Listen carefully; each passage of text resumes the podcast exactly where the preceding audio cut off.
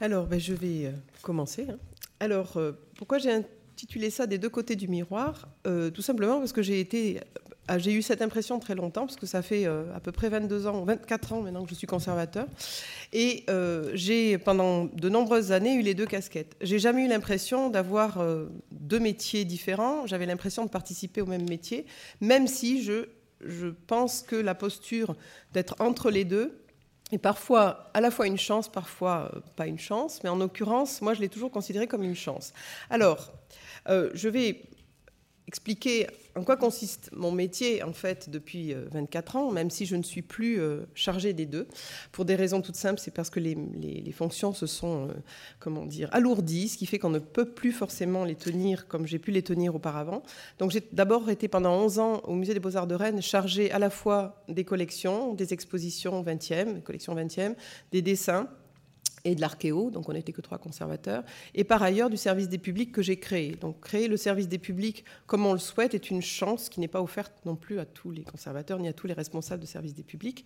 Et en fait, je me suis interrogée pour cette question de savoir est-ce qu'il est possible d'être les deux, à la fois conservateur et médiateur, médiateur avec tous les, euh, toutes les acceptions euh, du terme.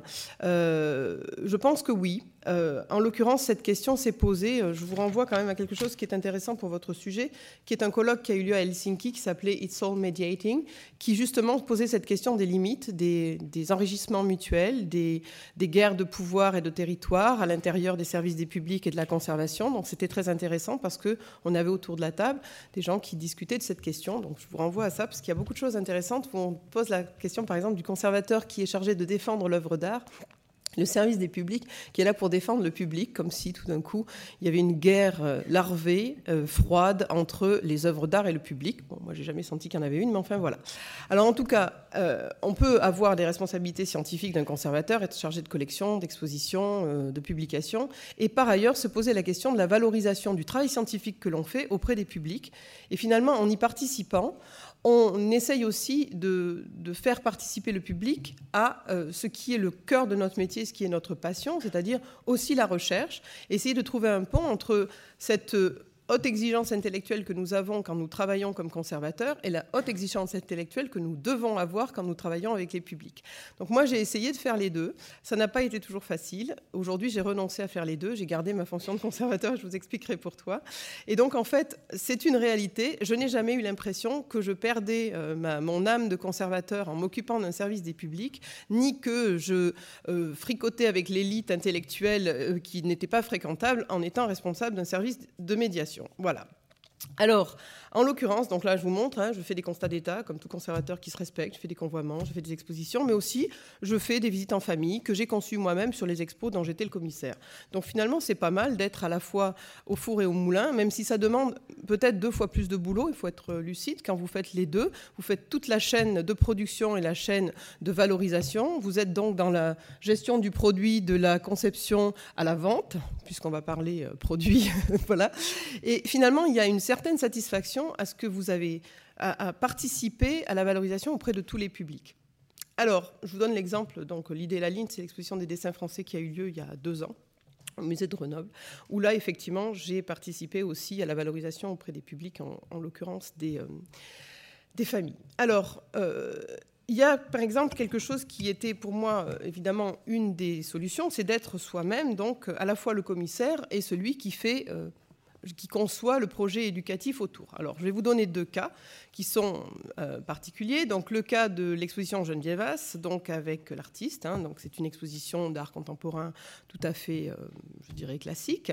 Euh, ce qui l'est moins, c'est ce qu'on a souhaité faire après avec l'artiste, c'est-à-dire concevoir une boîte qui s'appelle la boîte bleue, qui existe toujours, hein, qui a été faite, qui est finalement un outil pédagogique et un outil de création que nous avons pensé avec l'artiste et avec des éléments que l'artiste nous a donnés. Donc on est allé, donc on était deux, c'était avec le FRAC Bretagne, euh, musée des Beaux-Arts de Rennes.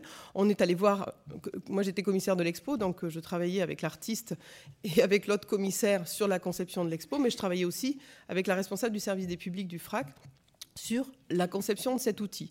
Alors la boîte bleue, c'est une boîte autour de la couleur bleue que nous avons fait avec Geneviève As, dans lequel il y a les citations de Geneviève As, mais il y a aussi les citations d'autres artistes sur le bleu. Et il y a surtout des échantillons donnés par Geneviève As, des essais de peinture qu'elle faisait. On est allé euh, chez ses fournisseurs avec euh, toute la liste de ce qu'elle utilisait, les bleus qu'elle utilisait. Elle nous a donné des pinceaux, donc on a travaillé avec elle. Elle était absolument séduite par cette boîte et donc elle a, elle a participé au projet éducatif euh, parce qu'on le lui a demandé. Alors évidemment, c'est très. là, on n'a pas de conservateur qui vous dit qu'il n'est pas d'accord avec votre projet, puisque vous êtes vous-même le conservateur qui décide, donc c'est vachement bien. Voilà. Alors, voilà, donc la boîte bleue avec les différents éléments. Euh, deuxième projet, alors Yan Peiming, la prisonnière, donc euh, vous connaissez Yan Peiming, hein, qui est un artiste euh, d'origine chinoise qui est à Dijon, qui fait des très grands portraits en noir, hein. il fait des portraits de Mao, il a fait aussi des tas d'autres œuvres. Et en l'occurrence, moi j'avais déjà travaillé avec la prison des femmes, et c'est là où je m'insurge souvent avec la notion de produit, parce que pour moi il est plus important de toucher cinq personnes qui sont en prison, qui n'auront jamais de contact avec l'art, que de finalement faire du chiffre qui va remplir, enfin, je les, carnets de statistiques et faire plaisir à vos élus, parce que moi, je ne suis pas État, je suis collectivité territoriale. En l'occurrence, le projet de la prison des femmes était antérieur à l'exposition Ming. Il se trouve que j'avais été contactée par la prison, qui est une prison centrale à Rennes, c'est-à-dire la prison où se trouvent les femmes qui font des longues peines, c'est-à-dire des peines de plus de 20 ans. C'est pas une maison d'arrêt, c'est une prison centrale, ce qui signifie que les gens qui y rentrent n'en sortent pas comme ça, et que avoir l'opportunité de faire venir cinq euh, détenus au musée euh, grâce au juge d'application des peines, les accueillir au musée, c'est une visite moi, en tant que conservateur, en tant qu'être humain, je m'en souviendrai toute ma vie. Et c'est aussi cette opportunité que nous offrent les musées d'entrer dans tous les milieux socio-professionnels, parce que c'est peut-être un des rares métiers qui vous le permet. Travailler avec ADD Carmonde ou des, je dirais des collectionneurs extrêmement riches américains, vous pouvez faire les deux quand vous êtes dans un musée d'art. Voilà, peut-être, je ne sais pas, enfin, c'est une possibilité que vous ouvre l'art. En l'occurrence, ce projet Ming, est arrivé après et pas par nous. C'est-à-dire que Yann Peiming est allé à la prison des femmes. Donc moi, je suis, euh, les prisonniers étaient venus, je suis allée en prison voir celles qui n'avaient pas eu le droit de sortir. Et en l'occurrence, Ming a fait la même chose que moi, sauf que lui, il a animé l'atelier de la prison pendant une semaine en faisant parallèlement des portraits de prisonnières qui font, sont des portraits de 2 mètres sur 2, de très grandes têtes. Et donc, euh, à l'occasion de la présentation de ces œuvres au Musée des Beaux-Arts de Rennes, puisque nous avons euh, fait une exposition qui s'appelait La prisonnière, où nous avions toutes les œuvres de Ming autour du lieu du crime, autour de portraits robots, donc un sujet lourd, difficile. Et nous avions ces cinq portraits de prisonnières qui étaient une commande à Ming de l'administration pénitentiaire.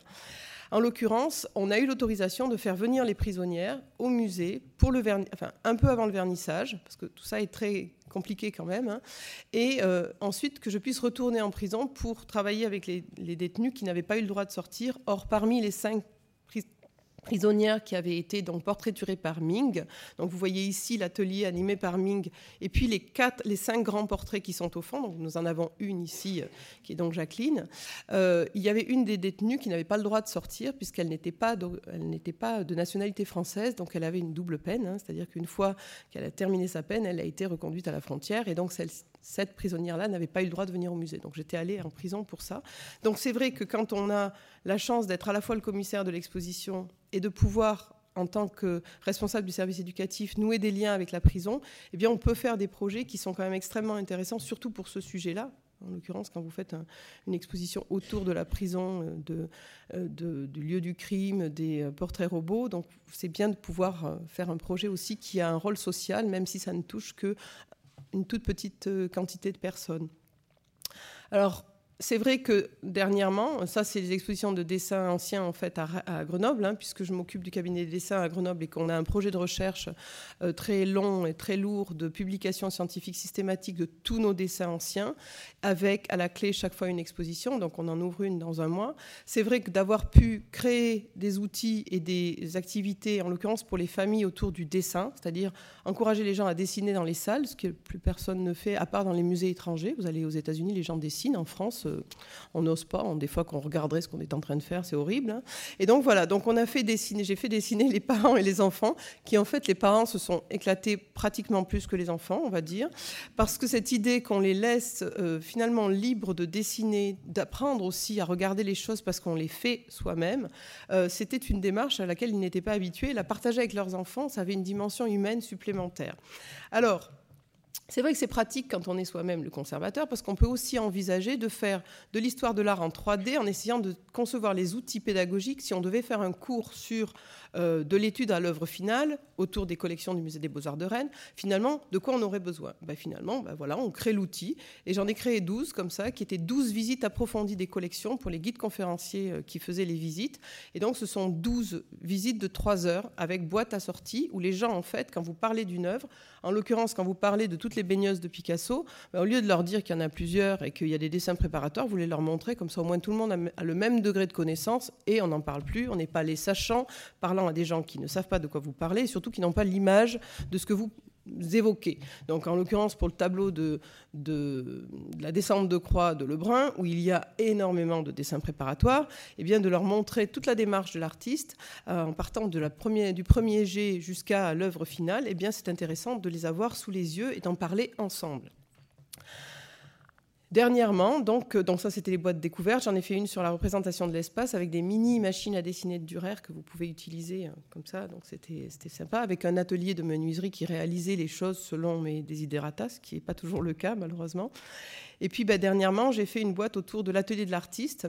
Grâce à une collection de pigments anciens que j'ai constituée quand j'étais à Rennes et que j'ai pu mettre en œuvre à Grenoble avec une table à broyer, avec euh, tout le matériel autour des collections anciennes du musée de Grenoble, en l'occurrence sur quelques tableaux hein, qui ont pour évoquer la question des techniques, mais en montrant en fait les choses dont on parle habituellement. Donc euh, j'ai une vraie lapis lazuli, euh, une table à broyer, une molette, etc. Alors ça, c'est quand on est effectivement euh, le conservateur. On peut aussi se permettre de, faire des choses plus humoristiques, qui sont par exemple pour les journées du patrimoine de créer des jeux euh, pour le public que j'ai appelé l'œil de l'expert, où on a en fait des intrus à l'intérieur d'un tableau.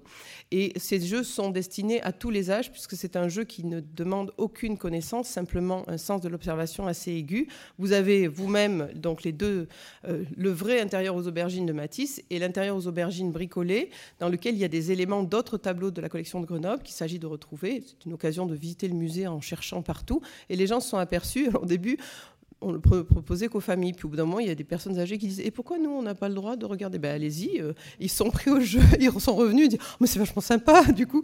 Alors finalement, on a décidé qu'on le donnait à tout le monde, euh, quel que soit l'âge, parce que finalement, l'intergénérationnel, ça marche très très bien pour ce genre de jeu. Et c'était une façon de les rendre actifs sans leur imposer finalement l'absence de savoir qui peut être parfois une espèce de, barrière euh, et euh, dans laquelle le musée parfois se complaît, hein, dans cette barrière du savoir. Là, en l'occurrence, ce n'était pas le cas. Euh, alors, il peut arriver qu'en tant que conservateur et responsable d'un service des publics, on soit au service des autres, donc travailler avec ses collègues sur la valorisation de leurs expositions. Alors, il y a effectivement deux cas de figure. Vous pouvez avoir un conservateur qui est allergique à l'idée qu'on puisse valoriser ses expositions et d'autres qui finalement trouvent très intéressant d'y participer, mais qui n'ont pas le temps de le faire et qui sont très intéressés d'avoir finalement un collègue qui veut bien s'en charger. Alors, la posture n'est pas toujours facile, mais en l'occurrence, le fait d'être conservateur, je dois l'avouer, vous donne une position privilégiée, c'est que vous avez parfois euh, un poids que vous n'avez pas toujours quand vous êtes responsable d'un service éducatif par rapport à la conservation. En l'occurrence, pour l'exposition euh, qui avait été faite autour des dessins allemands du musée de Cologne, euh, j'avais obtenu de mon collègue d'avoir une salle introductive à l'exposition dans laquelle on avait reconstruit les machines à dessiner de Dürer et avoir un espace dans lequel euh, on parlait des techniques des dessins et aussi, ah, je vais trop vite, pardon, scusa. mais là, du coup, je ne peux pas revenir en arrière. Scusa. Ah, voilà. Machine à dessiner de Durer, donc peut-être je peux vous expliquer de quoi il s'agit. Ce sont les perspectographes que l'on trouve dans les gravures de Durer, euh, qui sont des outils euh, simplement pour mettre en perspective. Donc vous dessinez sur une vitre, vous avez donc le rayon visuel qui va de votre œil à l'objet qui traverse la vitre. Et évidemment, si la vitre est très près de l'objet, votre objet sera beaucoup plus grand. S'il est plus près de vous, il sera plus petit puisque c'est un rayon visuel. Et vous dessinez, donc vous avez une mire, bon, c'est évidemment avec un seul œil, et vous pouvez dessiner le contour de l'objet. Après, vous avez donc la mise au carreau, ce qui est quelque chose qu'on trouve sur les dessins anciens. Alors, expliquer à quoi ça sert. C'est un mode de reproduction, donc on l'utilise là avec un dessin de l'expo et on essaye effectivement de le reproduire à partir du carroyage. Alors dans cette exposition, il y avait aussi toute une vitrine sur les techniques des dessins et aussi sur la fonction du dessin. Il était intéressant de montrer les différentes fonctions du dessin. Alors un autre cas, donc euh, on vous laisse une salle introductive et qui finalement c'est une salle dans laquelle, pour les dessins allemands, il n'était pas possible de ne pas passer, puisque c'était la salle d'entrée de l'exposition qu'on traversait à l'aller et au retour. Donc euh, on était sur le même plan que l'exposition. Deuxième cas de figure, l'exposition chez SAC, une grande exposition donc, qui a eu lieu à Grenoble il y a trois ans maintenant, euh, une rétrospective de Gaston Chessac. Et là, j'ai obtenu de mon chef, là j'ai fait la médiateur avec le, service des publics, qui souhaitait faire un atelier pour les enfants, mais visible de tout le monde. Alors ça, c'est pas toujours facile à obtenir. En l'occurrence, on a obtenu quatre salles de l'exposition, pas de l'exposition, mais quatre salles qui restaient libres au bout du parcours. Et la seule condition que m'avait donnée mon chef, c'était OK, à condition qu'il y ait une salle de présentation des, travaux faits par les élèves et à condition des enfants, parce qu'il n'y avait pas que les élèves dans les classes, il y avait aussi le mercredi, donc des enfants hors temps scolaire. Et la deuxième chose, c'est qu'il faut que la muséographie de cet espace soit aussi soignée que la muséographie de l'exposition. Pas de problème. Donc nous avons, ça nous a pas coûté très cher. On a fait de la récup. Vous allez voir à quel niveau nous allons faire de la récup. Donc dans les salles d'exposition, les œuvres de Gaston Chessac. Et on a un espace qui était dédié donc à, cet atelier qui s'appelait Les enfants s'invitent chez Gaston Chessac avec un petit texte expliquant que Gaston Chessac a euh, fait des œuvres d'art qui, pour la plupart, représentent des personnages, qu'il a fait avec des objets de récup qu'il avait euh, trouvés un peu partout dans des déchets, dans carrément des, déchetteries. À l'époque, ça s'appelait pas comme ça, c'était des décharges, tout simplement. Et donc, il leur a redonné vie, euh, justement, en leur, euh, je sais pas, grâce à sa capacité créative. Et donc, l'idée, c'est qu'on avait une maison vide, avec des objets tout blancs, en un espace complètement vide au début, euh, qui ont été faits, ces meubles, par le menuisier du musée avec du bois de récup. C'était très important que ce soit du bois de récup. Et on a sollicité tout le personnel du musée, les gardiens, euh, donc, qui est une société de sécurité, les amis du musée, Musée en musique, pour qu'ils nous amènent tous les objets de rebut qu'ils avaient chez eux. On en a fait une énorme collecte. Et à partir de ces objets de rebut, les enfants donc, ont vu l'expo on avait euh, l'endroit où se trouvaient tous les objets de rebut, et les enfants ont créé des personnages, donc voilà l'atelier, et ils sont allés les installer dans la salle qui était visible par le public, c'est-à-dire que les gens voyaient l'atelier des enfants, donc euh, la, maison chez Sac, euh, se peuplait tous les jours, se colorait tous les jours, et il y avait des photos qui étaient prises tous les jours, qui étaient mises en fait sur le livre, et les gens voyaient la pièce se remplir. Et à la fin, c'était euh, un endroit magnifique, complètement génial. Et après, les enfants donc avaient accepté de laisser leurs objets leurs personnages jusqu'à la fin de l'expo et de venir les récupérer avec leurs parents en leur expliquant, en expliquant à leurs parents tout ce qu'ils avaient fait. Et surtout, il nous en est resté, c'est-à-dire il y a des objets qui ont été non réclamés. Alors ensuite, on a fait un appel à tous les gens du musée qui avaient donné des objets et nous avons dans nos bureaux tous des objets chez SAC, chez nous, on en a partout, on les a tous gardés parce qu'ils sont magnifiques. Donc voilà, c'était totalement euh, génial. Donc voilà les objets chez SAC. Hein. Celui-là est dans mon bureau, euh, la grande machine, voilà. Alors, c'est vrai que ça, c'est deux positions. La position du conservateur qui est lui-même chargé du service éducatif de ses propres expos, celui qui est au service des autres. Il y a troisième une troisième position, c'est le médiateur entre les deux. Être le médiateur entre la conservation et la médiation. Eh bien, ça arrive. Je vous donne un exemple. Quand je suis arrivée à Grenoble, mon chef, donc qui était là depuis quand même plusieurs années, avait l'impression que le service éducatif n'avait pas complètement intégré les nouvelles directions du projet scientifique et culturel et que quelque part, euh, il y avait une certaine résistance à l'évolution. Donc il y avait des, visites commentées euh, pour les maternelles sans aucun support euh, visuel. On était dans un cours finalement pour toutes les classes d'âge, pour tous les types de publics. On était dans la conférence. Et lui souhaitait que les choses évoluent. Mais il n'avait pas attaqué de front le problème, donc il m'a simplement demandé de voir comment on pouvait faire évoluer le service pour qu'il puisse finalement être le reflet euh, d'une nouvelle direction. alors ça n'a pas été très facile, je peux vous dire. Donc on a eu des tas de réunions et surtout on a, on a travaillé avec le CNRS, avec un, laboratoire de psychologie cognitive qui euh, effectivement euh, faisait valoir que l'apprentissage des enfants parfois se enfin, le savoir se fixait d'une manière, pas toujours par l'échange oral, mais qu'il y avait d'autres manières de fixer le savoir, d'apprendre. Donc c'est sur les modes d'apprentissage que nous avons réfléchi pour essayer de mettre en place des outils qui servent le propos et donc qui soient liés aussi à euh, ces capacités d'apprentissage que les enfants ont développées et que nous n'avions pas suffisamment utilisées dans le service des publics. Donc on a eu beaucoup de réunions, on a fait tout un projet euh, très lourd avec le département de psychologie donc du CNRS. Et donc on est arrivé à faire évoluer le, projet, à mettre en place de nouveaux programmes qui n'existaient pas, donc pour les crèches par exemple et pour les maternelles. Euh, on a mis en place des visites en famille qui n'existaient pas à Grenoble avant, donc avec des carnets de visite, des outils euh, qui, ont été, qui sont là. Et euh, petit à petit, on a fait changer les choses, mais ça a été très long, très difficile. Le deuxième cas de médiation que j'ai pu avoir à faire, c'est dans l'autre sens, les médiateurs souhaitant absolument faire une soirée pour les étudiants qui s'appelait Oser le musée en début d'année et euh, où les médiateurs souhaitaient sortir de leur rôle de finalement de conférencier pour faire une prestation complètement euh, euh, un peu happening. Et mon chef est entré en disant mais non, mais ils vont se mettre en danger, peut-être que c'est pas possible, etc. Alors il a, au début il a dit non. Donc je suis remontée à la charge en disant non non mais on fait un essai. Si ça rate, qui s'en souviendra. Et à la limite, faisons au moins euh, l'essai pour voir si c'est faisable. Et on a fait l'essai, donc on avait appelé ça Oser le musée. C'était pour la soirée introductive de la saison étudiante, avec un des médiateurs qui joue de la guitare et chante et avait souhaité faire découvrir un portrait du XVIIIe siècle par ce biais-là. Donc, euh, alors ils avaient en fait, c'était des petites interventions de 10 minutes chacune dans les salles du musée et les groupes d'étudiants, en fait, on se les échangeait. On avait toute une organisation qui nous les amenait de 10 minutes en 10 minutes et on a fait à peu près 10 fois la même chose, mais c'était très marrant. Et ensuite, on avait donc deux médiatrices qui ont joué en fait euh, une pièce de théâtre. On a une danseuse en fait dans les médiatrices, ça explique.